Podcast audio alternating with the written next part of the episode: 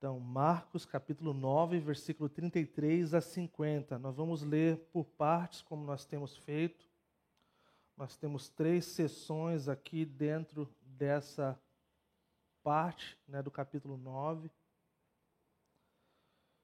E temos bastante coisa para cobrir, mas que Deus nos dê graça, consiga fazer em tempo hábil. É, na semana passada nós vimos esse evento emblemático que foi a transfiguração. Né? Nós lembramos que o Mateus descreve como essa, esse rosto transformado que brilhava como o sol. A gente viu algo extremamente emblemático. Nós vimos esses três tipos de espiritualidade, o qual nós lidamos durante a semana nos grupos, que foi a espiritualidade do monte, que era um êxtase sem conhecimento. Nós vimos a espiritualidade do vale, que foram aquelas discussões sem poder, não foram capazes nem de expulsar demônios devido à situação qual se encontrava.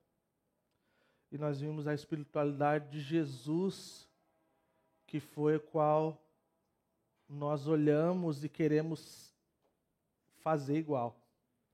Queremos seguir o nosso mestre, queremos ser aprendizes de Jesus. E hoje, então, a gente vai ver uma medida diferente. No reino de Deus existe uma medida diferente. Ela é diferente do que a gente vê por aí. Ela funciona de uma forma diferente de como a gente vê por aí. E até mesmo dentro de igrejas também, não só lá fora, tá? Vamos ser honestos. Eu queria ler então essa primeira parte, do versículo 33 ao versículo 37. E nós vamos orar mais uma vez. Versículo 33. E chegaram a Cafarnaum, quando ele estava em casa, perguntou-lhes: O que vocês estavam discutindo no caminho? Mas eles guardaram silêncio, porque no caminho haviam discutido sobre quem era o maior. Assentando-se, Jesus chamou os doze e disse: Se alguém quiser ser o primeiro, será o último e servo de todos.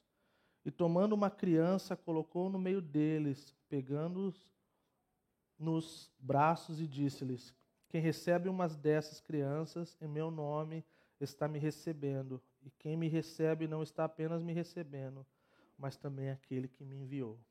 Vamos orar. Jesus, mais uma vez, nós te agradecemos pela oportunidade que nós temos de estarmos aqui. Pedimos a sua graça e o seu favor. Pedimos a sua bondade, o seu entendimento. Pedimos que o Espírito Santo nos guie nesse tempo e nos dê as palavras que é importante, Senhor, para hoje e ministre aos corações de forma que nenhuma outra pessoa é capaz de fazer. Te pedimos, Jesus, para a glória do teu santo nome. Amém. Então a gente vê no versículo 33 e 34.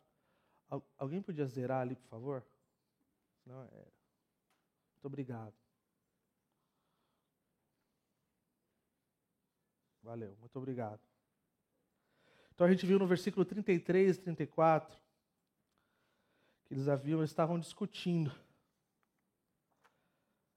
E veja que interessante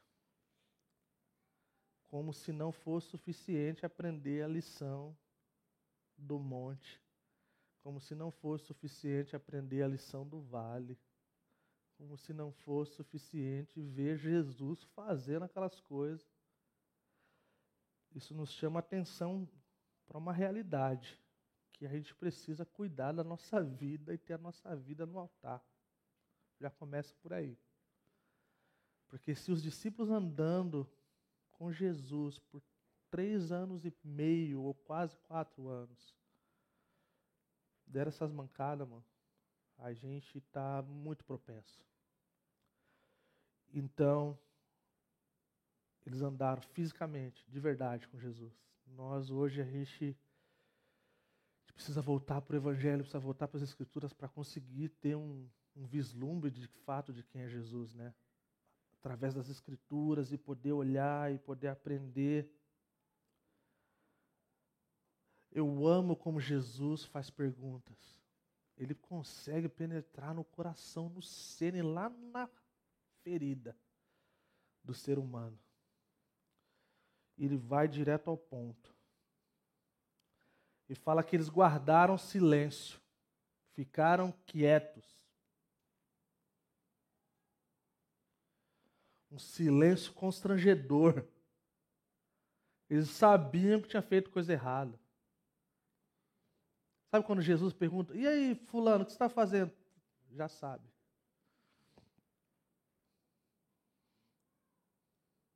Quem tem criança aí sabe do que eu estou falando também. Tem criança que é impressionante como eles não sabem mentir. Quando você vê, já vem, já se entrega. É melhor ficar quietinho, outros tentam falar, não resolve, mas você sabe, tem coisa errada aí. Então os discípulos estavam constrangidos, mostrou quão envergonhado que eles estavam por sua obsessão de grandeza. Eles estavam discutindo no caminho quem era o maior.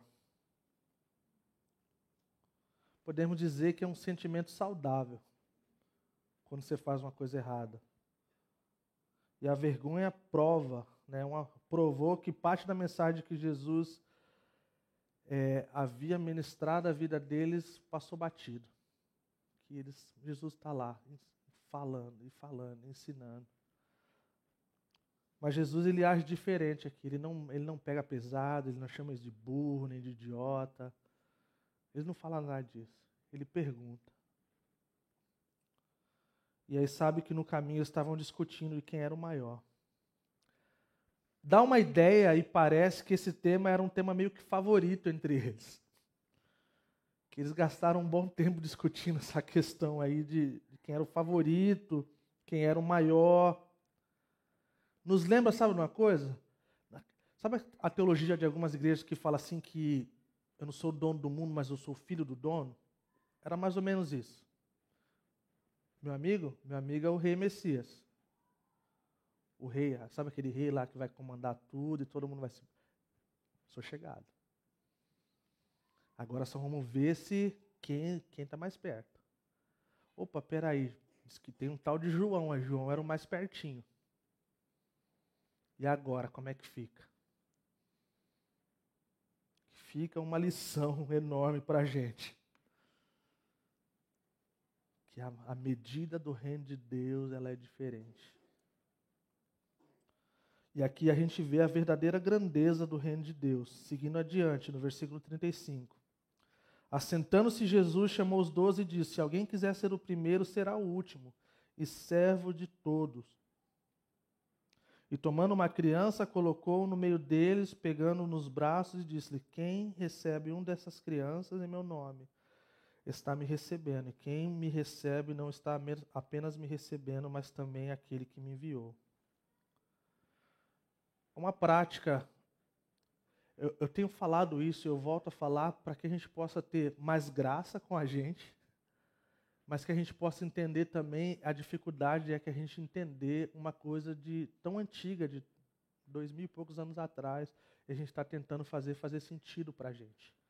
Então, a primeira parte, quando fala no versículo 35, assentando-se. O que, que assentando-se tem a ver com 2022, com o pessoal aqui que está aqui hoje, no domingão, dia dos namorados, passando frio na igreja. Isso tem, isso tem uma extrema importância. Um rabino, ele sentaria para ensinar. Ele mostraria a sua autoridade, a diferença que ele estaria. Agora eu vou ensinar. E Jesus está exatamente fazendo isso. Ele está mostrando para os seus alunos e para os seus seguidores, seus discípulos, que ele estava prestes a fazer um pronunciamento, antes de entrar na questão do ensino. Então, isso nos coloca numa posição, colocou os discípulos naquela época e nos coloca uma posição de que vamos prestar atenção. O, o, o Rabi está entrando aí e agora ele está no lugar dele, a gente precisa ouvir ele, cara. Então ele fala: Se alguém quiser ser o primeiro, será o último e servo de todos. A pergunta em questão aqui, pessoal, era quem era o maior? O maior estava lá, diante dos olhos deles, caminhando com eles. E mais uma vez, Jesus não não chamou a atenção deles no sentido assim: Ô pessoal, estou aqui, pô. Estão querendo discutir quem é o maior aqui, o melhor? Sou eu, cara. Senta aí que eu vou mostrar para vocês como é que é. Já mostrei antes, né? Um, rebobina aqui, rebobina. Vamos lá, vamos voltar, vamos voltar para a montanha, para o monte. Mas Jesus não coloca o foco em si mesmo, mesmo tendo autoridade, poder e podendo fazer isso. Ele não coloca o foco em si mesmo. Isso é uma coisa que nos chama atenção. Jesus então coloca essa medida, essa métrica diferente. Se alguém quiser ser o primeiro, será o último e servo de todos. É claro que Jesus é maior do que todos. É claro que Jesus é melhor do que todos. Ele verdadeiramente é o primeiro, se fez o último, se fez servo de todos. Nos lembra, nos lembra o coração do Evangelho de Marcos. Lá na primeira temporada, um tempo atrás, lá na introdução, nós ouvimos que o versículo-chave do Evangelho de acordo de Marcos está em Marcos 10, 45 que diz assim: que o filho do homem não veio para ser servido, mas para servir e dar a sua vida em resgate de muitos. Esse é o coração do, do Evangelho de Marcos. Está mostrando Jesus como servo. Então, Jesus está falando de algo que era a prática da sua vida. Ele é o rei servo. Um dos outros temas que poderia ter dado para esse evangelho é o rei servo o único rei daquela época que foi capaz de pegar uma bacia e ter uma toalha e lavar os pés dos seus discípulos. Nenhum outro rei faria isso. Então, quando ele fala de ser servo, ele está falando com a autoridade de um servo. A gente já viu esses mesmos discípulos pedindo uma forcinha lá quando, sabe quando for acontecer o reino? Mãe, vai lá dar uma forcinha lá para ver se a gente consegue um lugarzinho. E Jesus está tipo assim. Três anos e pouco, mano.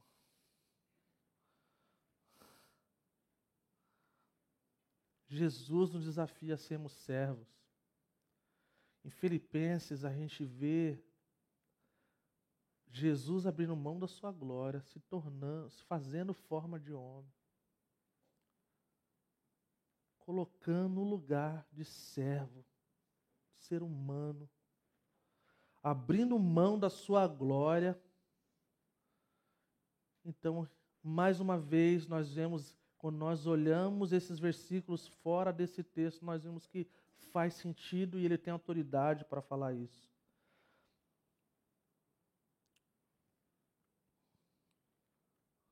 Essa ideia de grandeza é uma coisa que está impregnada em todos os lugares da sociedade. Ninguém é treinado para ser inferior.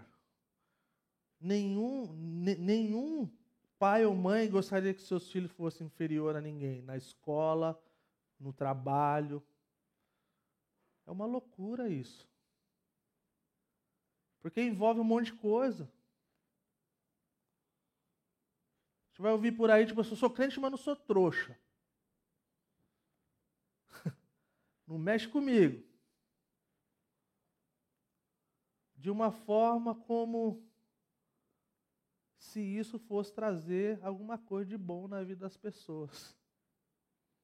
E o próprio Filipenses, nessa mesma passagem que fala que Jesus abriu mão da sua glória, fala assim: tenham em vocês o mesmo pensamento, o mesmo sentimento.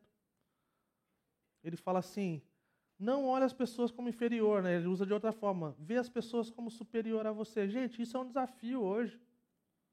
Porque a gente tende a ver com essa questão de injustiça e violência. Mas não é isso. Aqui está falando, se nós dedicarmos nossa vida em servir os outros, nós vamos ver algo diferente. Tem a postura de servir pessoas, e você vai ver qual vai ser a reação delas. Elas vão estar constrangidas, porque ser, ser servido hoje é uma coisa que não. Nossa, que bondade. Faz tempo que eu não via tamanha bondade. Você fala assim, cara, eu só fiz isso aqui, isso aqui é nada. Então, mais uma vez, há esse contraste dos versículos anteriores, que a gente viu essa questão, né, que Jesus ensina: o caminho da grandeza é a glória do Rei, do Messias, do Salvador. Mas essa glória passa pelo sofrimento, passa pela morte, passa pela cruz. Agora a gente está vendo que os discípulos, ele não está acima do seu mestre. Mateus 10, 24 fala que os, o seu, os discípulos não estão acima do seu mestre. Então, se isso aconteceu, se o mestre está falando que vai sofrer, nós vamos sofrer também. Jesus está desenhando isso para eles, porque falando não foi o suficiente.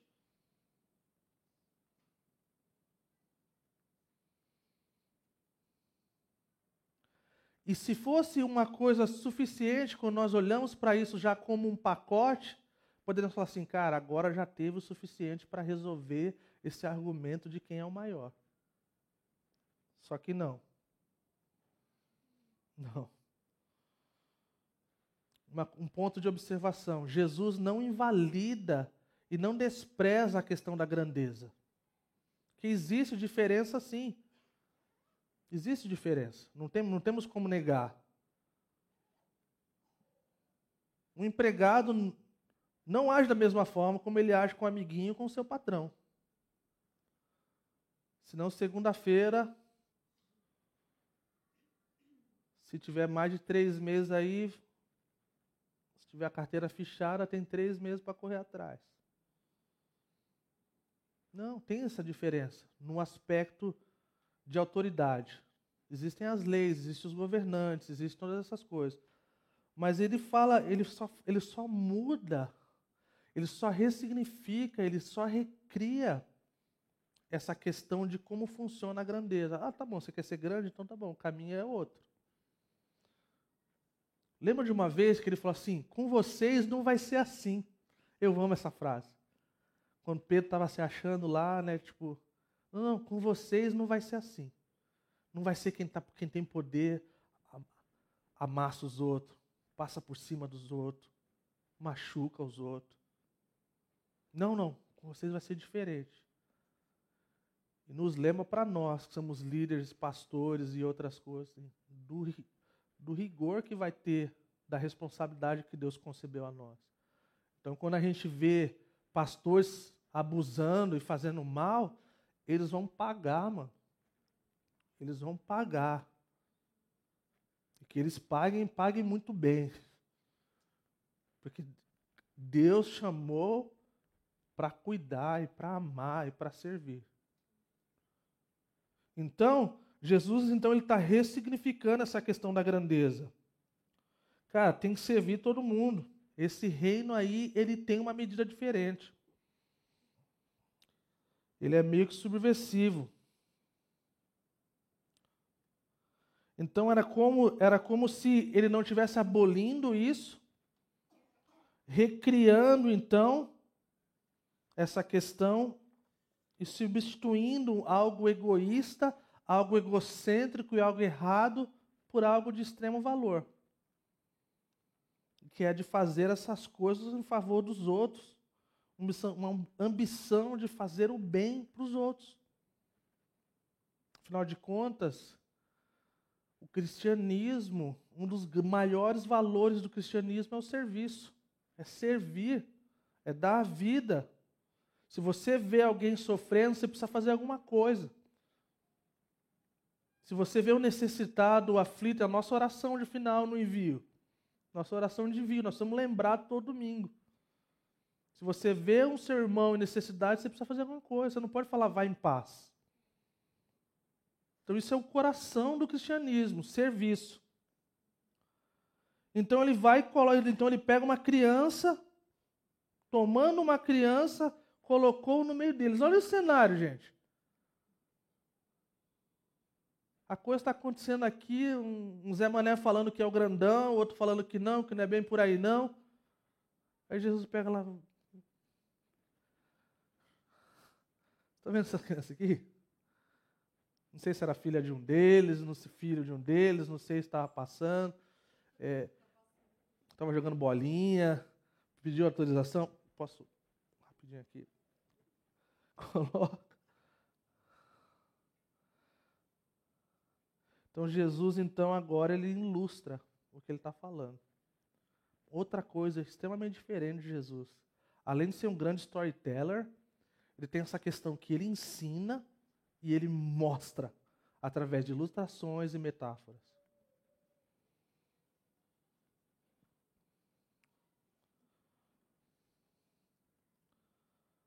E ele começa então a explicar mais uma coisa que para a gente é difícil de conceber. Mas quando nós olhamos um pouco mais atentamente, faz muito sentido. Cara, o que, que foi esse negócio de pegar uma criança e colocar no meio deles? Antes disso, antes da gente entrar mais a fundo, eu queria dar mais uma chamado de atenção na gente em relação a isso. A necessidade de a gente estar diante da face de Deus, de corandel. Mais uma vez. Que é a única forma que o nosso coração ele vai entender do que nós somos chamados para ser. É a única forma de nós termos essa convicção e esse chamado e essa coisa que nos impulsiona ao nosso ao nosso chamado original é estarmos diante da face de Deus. Nós vivemos uma cultura extremamente obcecada pela fama. Tem pessoas que extrapolam limites de todos os lados por causa da fama. A grandeza ela é dominante em todas as áreas da sociedade. Alguém disse assim: que Jesus está explicando que só encontraremos a verdadeira grandeza entendendo o coração de Jesus como servo, o rei servo. Aí nós vamos ser lembrados do que nós somos chamados para ser portadores da imagem de Jesus Cristo. Então, há quem diga que uma igreja que não serve, não serve para nada. Que Deus nos livre disso. Amém? Então, uma aplicação, antes de nós entrarmos nessa questão das crianças. Imaginem como seria no nosso dia a dia, nas áreas no qual nós estamos inseridos, dentro do propósito e da forma que dá para isso ser incorporado. Se a, nossa, se a nossa atitude fosse assim, como eu posso servir essas pessoas melhores? Como eu posso servir Fulano? Como eu posso servir Beltrano? Isso ia colocar nosso coração num bom lugar. Isso ia mostrar o caráter de Jesus servo. Isso ia ministrar bondade aos outros, a olhar para as pessoas como pessoas dignas de serem servidas. Então, esse é o nosso primeiro ponto de aplicação. Como seria se nós olhássemos essa perspectiva de como eu posso servir. E é interessante você ver quando você, às vezes, até chegar a verbalizar isso. É interessante você ver a reação das pessoas. Tipo assim, como assim? Como assim? Como é que é isso? Como eu posso servir? Como posso ser servido? Tem alguma coisa? Tem. Tem tal coisa. Muito obrigado nós viveríamos uma coisa de comunidade que seria extremamente diferente. Seguindo adiante essa questão das crianças. As crianças no primeiro século elas eram as pessoas, os membros mais baixos da sociedade. Você pode dizer, ah, mas talvez em alguns lugares hoje eles olham assim da mesma forma para as crianças. De uma forma muito menor. Sim. Mas naquela época a criança era, era uma coisa. Assim como as mulheres também. Olhando na forma quando a gente entende a figura completa. Até mesmo do lado gentil e do lado judaico. Eles olhavam para a criança, tipo assim, não tinha nada. É diferente de como a gente olha para as crianças hoje, né? Quem tem filho, quem tem sobrinho, quem tem afilhado. Cara, existe, um, existe uma coisa especial com criança. Criança, criança consegue fazer um monte de coisa ruim bela. Você tem que se segurar para não dar risada de coisa que você não deveria dar risada. É, é, criança tem coisa incrível e eles não conseguiam ver isso. Entendeu? Eles não conseguiam ver isso. Criança é uma coisa. Então, olha a coisa: Jesus está chamando os discípulos, está chamando em você, cara, para um chamado radical.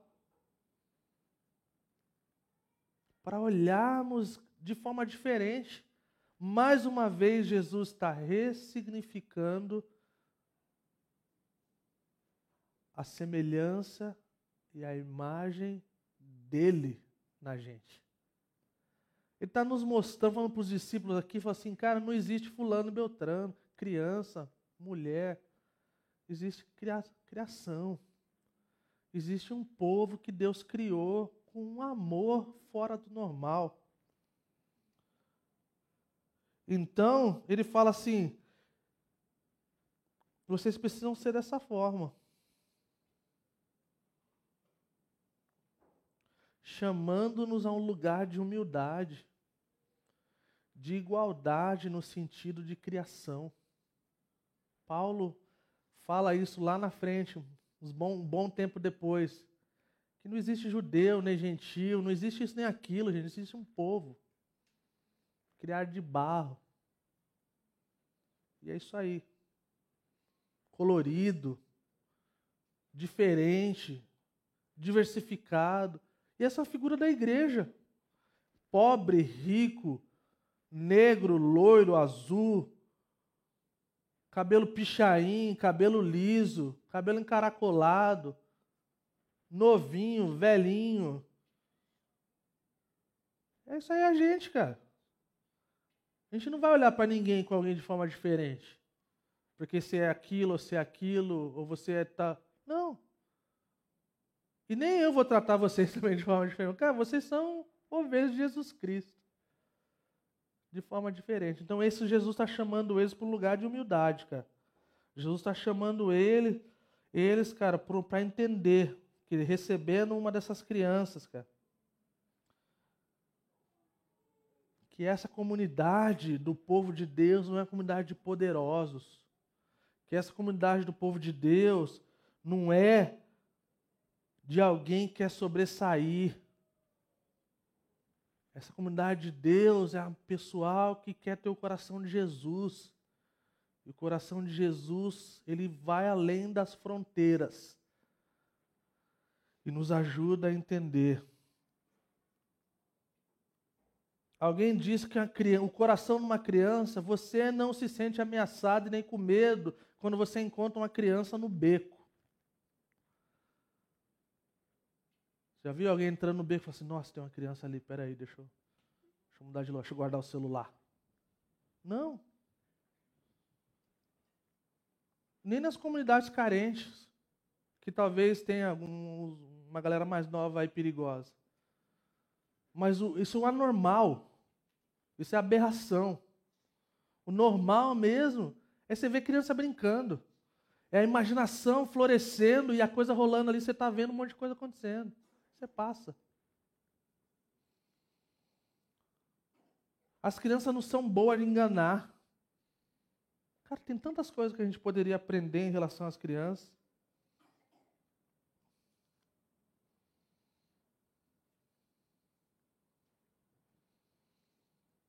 Então, porque Jesus é o último de todos e o servo de todos, como uma criança,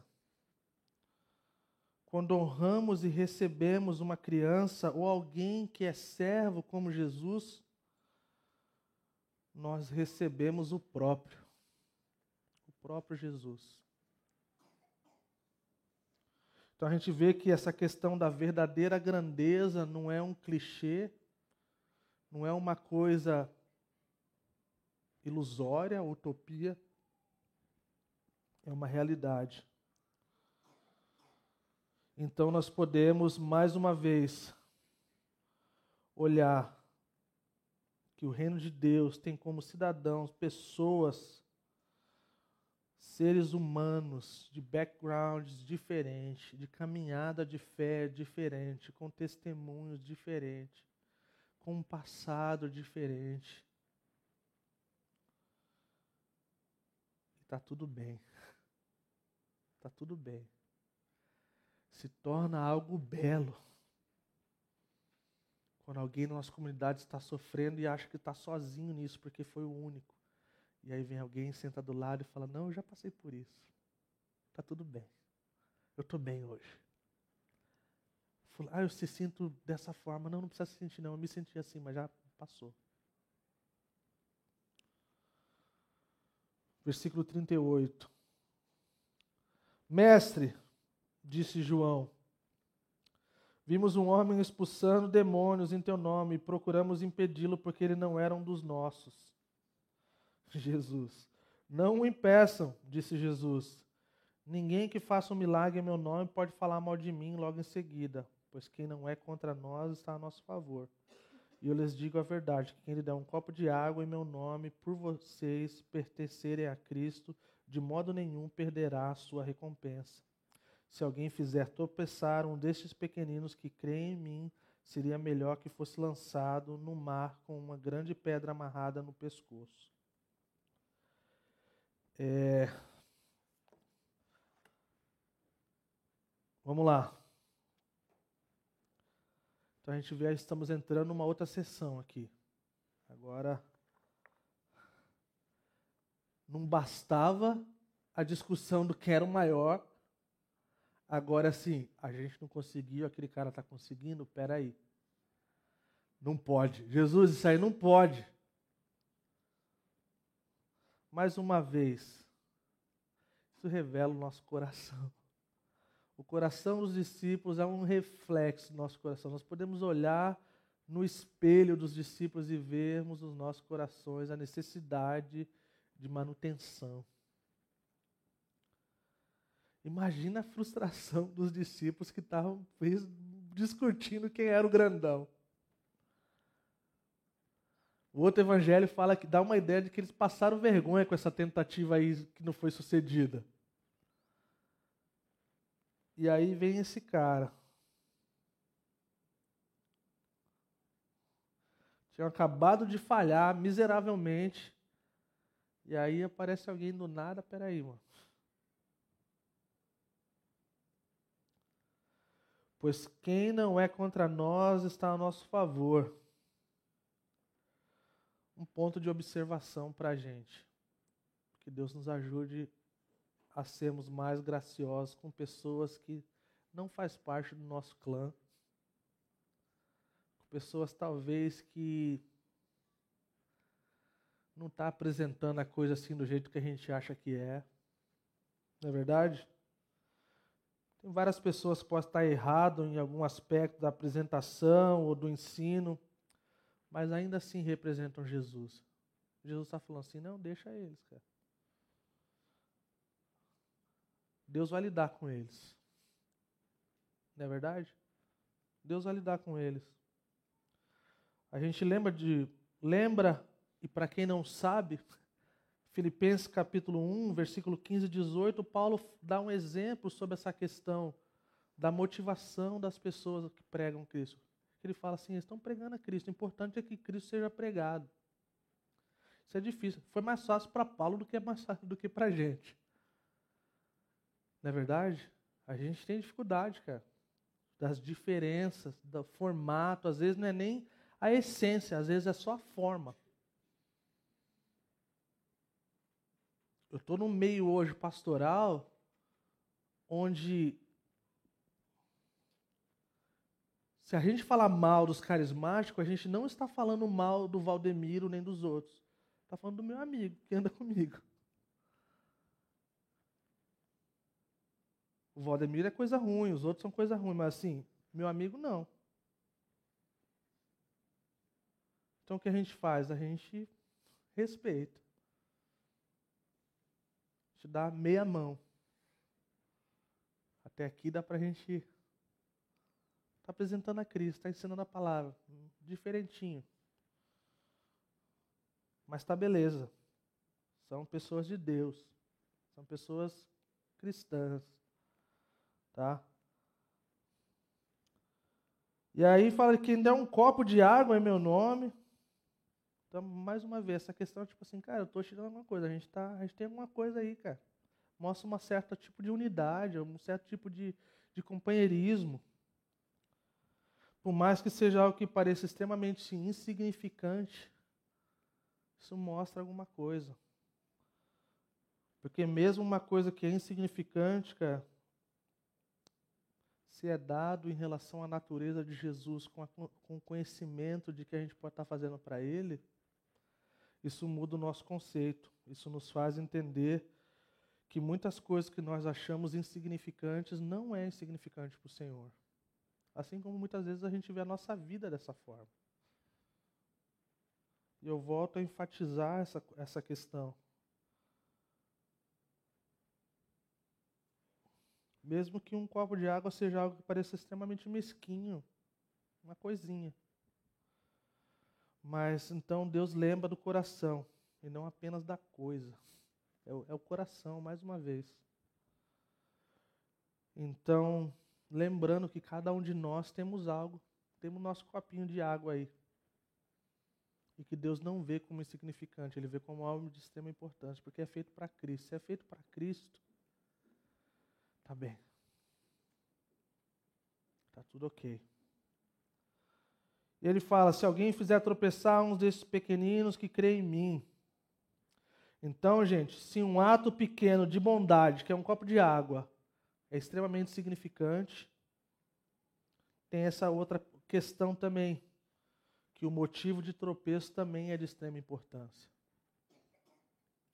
E a punição aqui aparentemente é bem severa, seria melhor, né? Ele fala. Ele começa a descrever isso. Só uma, uma observação interessante aqui é que aqui ele, ele vai direto ao ponto, né? Ele fala que é, fala para não impedir, né? Pois quem não é contra nós está a nosso favor. Eles digam a verdade: quem lhe der um copo de água Aí segue adiante. Se alguém fizer, versículo 42, um desses pequeninos que crê em mim, seria melhor que fosse lançado no mar com uma grande pedra amarrada no pescoço. São palavras duras de Jesus, extremamente duras. Mais uma observação no sentido do tempo que estava acontecendo isso aqui e hoje. É um fato interessante é que a maioria das versões das traduções que nós temos em português não traz essa ideia de que essa pedra está ligada ao moinho. Então, é uma observação importante. Mais uma vez, o moinho, na época, havia duas opções, de, talvez houvesse mais, mas existe um moinho de moer grão, está falando de algo, algo agrícola aqui, que a gente talvez não está muito acentuado aí. Tinha essa questão de, que as mulheres usavam um tipo de moinho para fazer, que era um menor. Havia um que era girado com um burro, né? Um, um, então, algo de extremo peso, algo muito grande. Então, Jesus está falando de uma forma que eles entendem. Então, ele está falando para nós, cara, sabe aquele negócio grandão lá que precisa de força para caramba? É disso que eu estou falando, cara. É, me, é melhor ser. Isso aí é tipo, é, é tipo isso. Então, não sei porquê, uma boa pergunta seria por que, que não tem isso em português? Boa pergunta, isso não muda nada o, o cenário, não muda nada o versículo, mas é um ponto de observação importante de saber que Jesus está falando algo que é fácil deles entenderem, porque eles estão diante de um contexto que aquilo faz muito sentido. E aí, existe essa responsabilidade da questão do tropeço. É, a gente precisa cuidar em relação a isso. É muito triste quando nós que temos essa coisa de carregar a imagem de Cristo e ela não é representada dessa forma. E a gente. É, não é só as crianças que eu pensar, não, é todos pequeninos no reino de Deus. Todas as pessoas, né, quando elas veem algo que alguém diz que é cristão que é de Jesus, e começa a fazer coisas que não condiz com isso, e não isso é uma pedra de tropeço. Então, às vezes é melhor é, aqui dar o exemplo de fazer isso. Eu espero que ninguém precise levar isso de forma literária e com um mandamento. Tipo assim, pô, hoje eu, hoje tô, será que eu fiz alguém tropeçar? Acho que eu vou dar um jeito nisso. Não é, não é isso não, tá, gente? É, mas bora lá. Agora vai. Versículo 43. Se a sua mão fizer tropeçar, corte, é melhor entrar na vida mutilado do que tendo as duas mãos ir para o inferno, onde o fogo nunca se apaga, onde seu verme não morre e o fogo não se apaga. E o seu pé o fizer tropeçar, corte-o, é melhor entrar na vida aleijado do que tendo os dois pés e ser lançado no inferno, onde o seu verme não morre e o fogo não se apaga. E seu olho fizer tropeçar, arranque-o, é melhor entrar no reino de Deus com um só olho do que tendo dois e ser lançado no fogo do inferno. No inferno, quer dizer, onde o seu verme não morre, o fogo não se apaga. Cara, é uma repetição, parece até uma coisa. Né, o, o verme que não morre, o fogo que não apaga. É tipo o refrão de worship, tipo. Não podia deixar passar isso, gente. Tô brincando, pessoal, e worshipeiro. É tipo um refrão, né, cara? Seu verme não morre, o fogo não se apaga. Aí você embala com deixa queimar. Aí zerou. Não, gente, isso é de extrema seriedade esse tema. É só tentando quebrar um pouco o clima aqui para eu encerrar meus últimos minutos nesse, nesse clima de tenso. É... Primeira coisa, não é literal isso aqui, tá? Então, ao outro lado, que é extremamente liberal, usa como assim, isso aqui não é, isso aqui não, como se fosse assim, preciso provar para você que isso aqui não é literal. Não, não precisa provar, isso aqui não é literal. Mas também não é o oposto no sentido de que a gente não precisa fazer nada acerca disso, a gente não precisa da porque não é literal. Mais uma vez, eu quero trazer-nos para dentro do texto.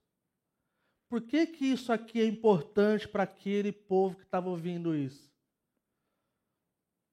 Porque na mentalidade judaica, o corpo é a coisa mais valiosa do ser humano. Então, se isso faz pecar, tira. Caramba, então o lance mais valioso que eu tenho, então vou ter que mexer nisso. E esse é o entendimento da coisa.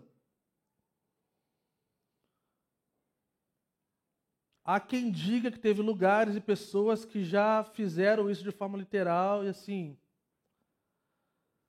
Não é isso. Tá? Então, mais uma vez, para os judeus era algo extremamente valioso e precioso o seu corpo, todas as partes do corpo. Então ele está contra... é um contraste aqui, gente. Não importa o que seja de valor para mim e para você, não pode se comparar com a questão do reino de Deus, que é muito melhor. Então, se alguma coisa está te impedindo nesse contexto, nessa ideia do reino, é melhor fazer alguma coisa. Coloca na balança.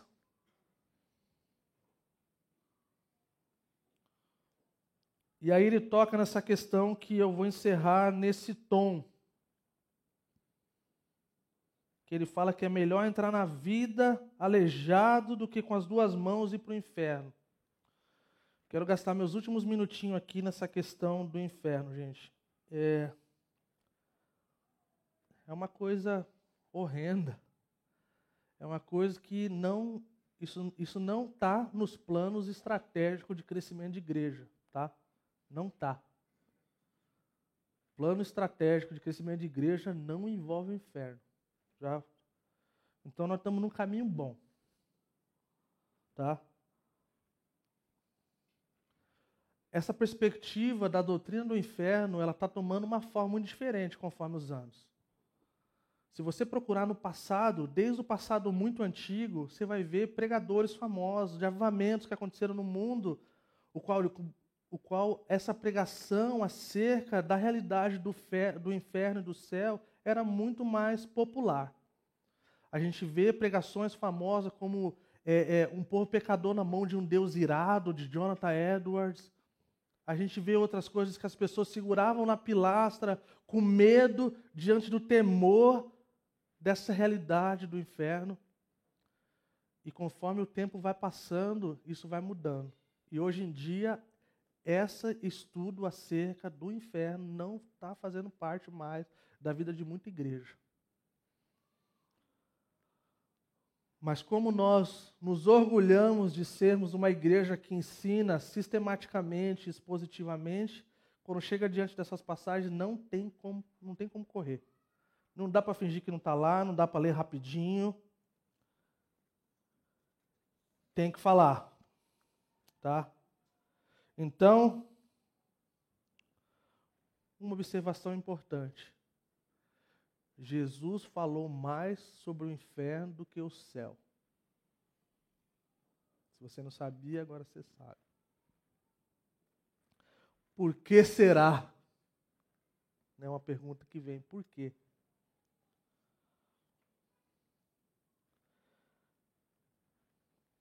Um comentarista famoso, Dr. Sproul, ele fala que ele acredita, eu acho engraçado o ponto dele e eu acho que faz sentido.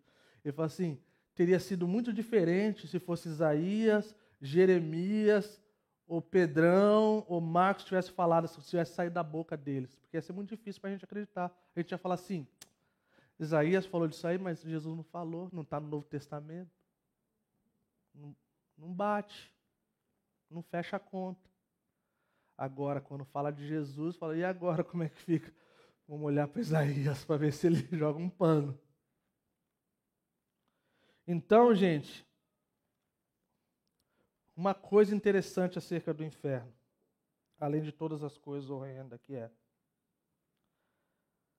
Muitas pessoas vão perguntar assim: essa passagem aí que fala que é um, um lago de fogo e que o fogo não acaba e que o verme não morre, é, é literal ou é ou não?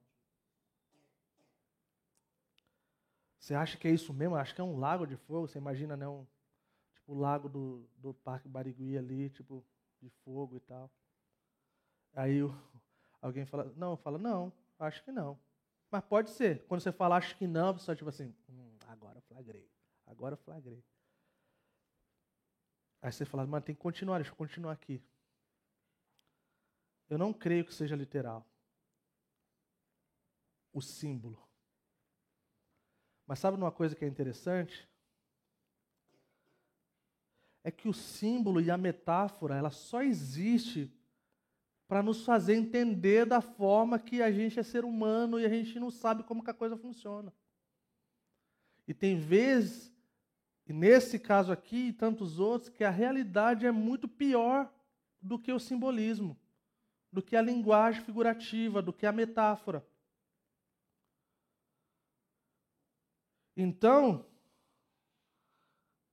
seja como for, se for um lago, um rio, seja como for, é um lugar de separação eterna, é um lugar onde nós seremos punidos pelos nossos pecados, de não termos escolhido a direção de irmos para um Deus amoroso que nos ama e que não quer que a gente se perca.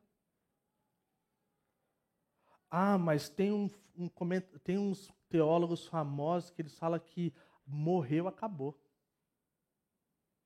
O nome disso é aniquilacionismo. Tem pessoas famosas que não eram pessoas hereges, mas que acreditavam nisso.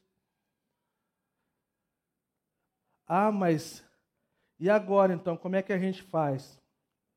Tem, você vê a repetição dessa coisa. Um dos princípios básicos de interpretação de texto é quando a coisa se repete, tem alguma ênfase nisso. Então eu queria falar só para a gente encerrar isso e não ficar dando muita moral pro pro inferno, vou falar sobre o céu que é melhor. O céu é muito melhor, gente. Não vai precisar tomar remédio. Cara, a gente não vai chorar mais de tristeza. Cara, vai ser tudo muito lindo, muito belo. Então, vamos escolher o céu, tá? Fechado. Amém. Tá? Acabou. Mas isso é uma coisa ruim, gente. E a gente precisa ter essa consciência de que nós estamos vivendo um mundo que, assim, está aliviando essa realidade. Quando nós falamos assim, nossa, minha vida está um inferno. Quando a gente fala nossa vida está um inferno, o que a gente está dizendo? O inferno é isso aqui, cara. Não, não, o inferno isso aqui não é muito pior, mano. Muito pior. Isso aqui está de boa. Está de boinha mesmo. Ah, mas não sei o que lá é um inferno. Não é. Ah, mas tem um negócio. Agora eu sei. A palavra lá que fala inferno é uma, é uma palavra que não, não, não fecha a conta. Alguns falam. Não, aquela palavra guerrena. Guerrena não é a mesma coisa. Não é a mesma coisa que inferno. Não é. Não é mesmo. Mas isso não tira a realidade do inferno. E eu queria fechar com essas palavras e nós vamos orar. Guerrena era um lugar extremamente bizarro, pessoal. Você olha no Antigo Testamento, havia toda essa questão do sacrifício e do paganismo. Havia essa questão do deus Moloque, qual pessoas sacrificavam pessoas diante desse deus, né, diante da idolatria e do sacrifício. Há quem diga que moleque tem a ver com isso, acho nada a ver. A galera de Santos fala moleque pra caramba. Não tem nada a ver com Moloque. Moloque é outro esquema. E aí o que aconteceu? Diante do tempo dessas coisas difíceis acontecendo, coisas horrendas acontecendo, houve um rei que temia a Deus. E houve um avivamento, uma reforma. E o que ele quis fazer? Ele quis fazer desse lugar um outro lugar, mano. E esse lugar, esse guerrena, que é a palavra aqui usada, ela virou um lixão. E esse lixão tinha tanta coisa na região. Não sei se já foi no lixão, gente. Já foi no lixão lá de Gramacho, no Rio de Janeiro. Cara, é outro esquema, pessoal. Tem tanta coisa que o fogo não acaba. Tem, tinha tanto negócio ruim lá de, de, de carne podre, sei lá o que é que o verme não morria, mano. Quando tava para continuava o negócio, então o fogo não acabava e o verme não morria. Ah, então, mas então isso é literal ou não é? É o seguinte: com muitas coisas nas escrituras usam essas metáforas para nos lembrar de uma realidade o qual nós podemos entender de forma melhor, a gente pode concluir que existe esse lugar. Esse lugar é um lugar, seja como for, é um lugar que está separado de Deus. E podia ter neve lá. Ainda assim ia ser um lugar ruim. Não ia ser que nem gramado. Ia ser ruim. Porque o que faz a coisa boa é Deus, mano. Seja onde for que ele estiver, a gente quer estar lá com ele, a gente quer estar com Jesus. Então, o que a gente encerra então concluindo? É que os termos teológicos aqui eles não importam muito. O que importa é a realidade que Cristo está mais uma vez falando.